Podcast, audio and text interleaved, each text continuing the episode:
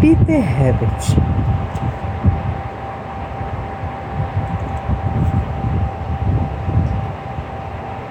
Ruth Machado. Peter Rabbit, Beatriz Pet. Era uma vez um com quatro coelhinhos. Flops, Mops, Rabo de Algodão e Peter. É, é, que eles, ó, amanhã.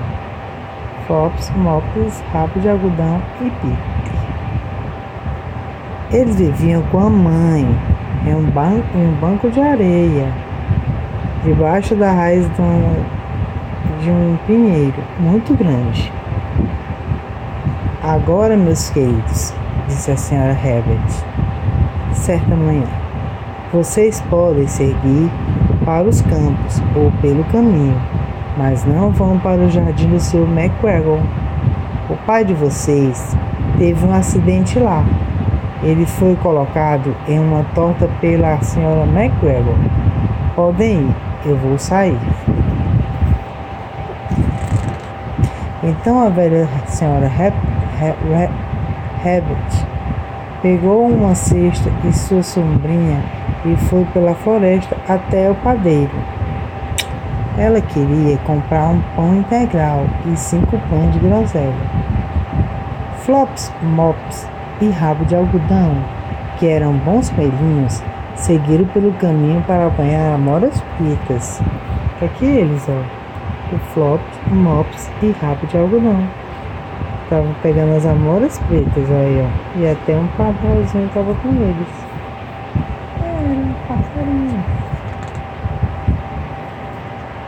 Peter, que era muito travesso, fugiu direto para o quintal do seu MacGregor e se espremeu por baixo do portão.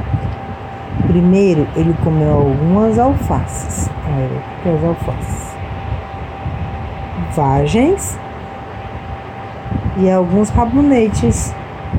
Depois sentiu-se muito enjo meio enjoado. Ele foi procurar um pouco de salsinha.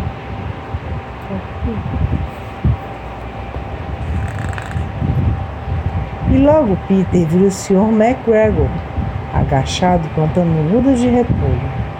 O Sr. McGregor saltou e correu atrás de Peter, agitando um mansinho e berrando: Pare, ladrão!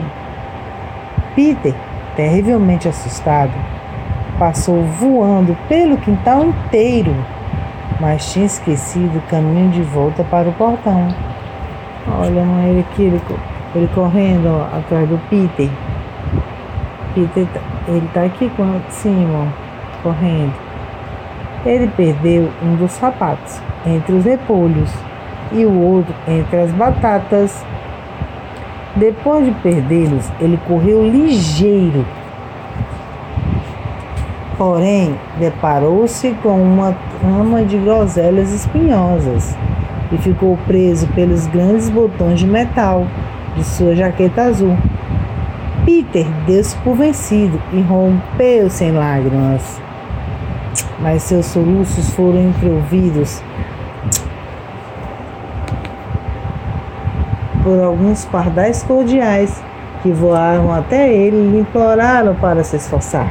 Para que os pardaizinhos, ó, tá vendo? Pedindo para ele não desistir. E ele preso, ó, tentando fugir.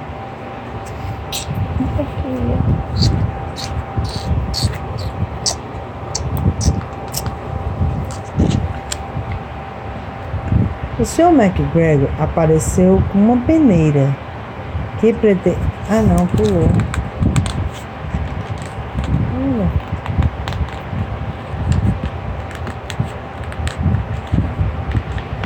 Cara, pulou mesmo, foi?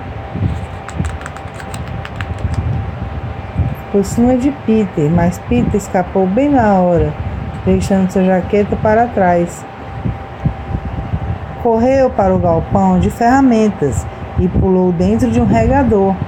Teria sido um bom lugar para se esconder se não tivesse tanta água lá dentro. Olha aí, tá escondidinho aqui o Peter no regador. Só as orelhinhas. É, tá escondido. Sr. McGregor chegou ao galpão e começou a virar os vasos de flor, olhando debaixo de cada um. Dali a pouco, Peter espirrou. Ah, tchim! O Sr. McGregor estava atrás dele em pouco tempo. Ele tentou colocar seu pé sobre Peter, que saltou por uma janela, tombando três plantas. O Sr. McGregor estava cansado de correr atrás de Peter e voltou ao seu trabalho. Peter se sentou para descansar. Ele estava sem fôlego e tremendo de medo e não tinha a mínima ideia de que caminho seguir. Ele, ele, ele também estava muito úmido por ter sentado naquele regador. Olha a senhora aqui, ó. Quase pega o Peter. Só que ele pulou na janela. Oi. Depois de um tempo, Peter encontrou uma porta em um muro, mas estava trancada. Uma rata velha entrava e saía correndo pela pedra de entrada. E Peter perguntou-lhe o caminho para o portão, mas ela tinha uma ervilha tão grande na boca que não conseguiu responder. Peter começou a chorar. Oi, estou chorando.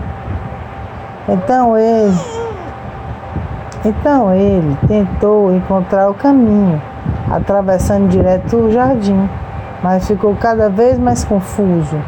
Dali a pouco chegou a um lago onde estava uma gata branca fritando alguns peixes dourados. Olha a gata aqui, ó, olhando os peixinhos. Alguns peixinhos do. É, Peter achou melhor ir embora sem falar com ela, pois tinha ouvido falar da personalidade dos gatos por intermédio de seu primo.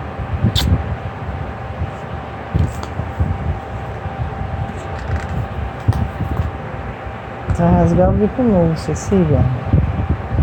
Ele foi de volta para o galpão de ferramentas. De repente, bem perto dele, ouviu o ruído de uma enxada. Peter se escondeu depressa debaixo dos arbustos. Mas como nada aconteceu, ele saiu e subiu em cima de um carrinho de mão e espiou de cima. A primeira coisa que ele viu foi o Sr. McGregor capinando cebolas. As costas dele estavam voltadas para Peter e depois dele estava o portão. Aqui o Peter subindo, ó, no carrinho. Peter saiu do carrinho de mão bem silenciosamente e começou a correr por um caminho reto, atrás de alguns arbustos escuros. Sr. McGregor avistou na esquina, mas Peter não se importou. Ele deslizou por baixo do portão e por fim estava salvo na floresta, fora do jardim do Sr. McGregor. Pendurou é, o Sr. McGregor Pendurou a jaquetinha e os sapatos de Peter em um espantalho para afugentar os Melrose.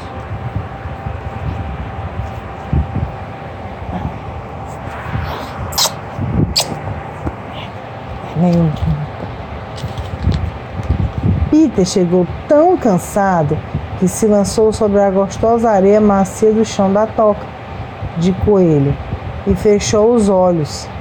E lamento dizer, ele não passou muito bem durante a noite.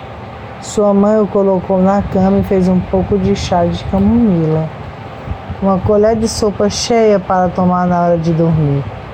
Mas Flops, Mops e rabo de algodão comeram pão, leite e amoras pretas no jantar. Oi.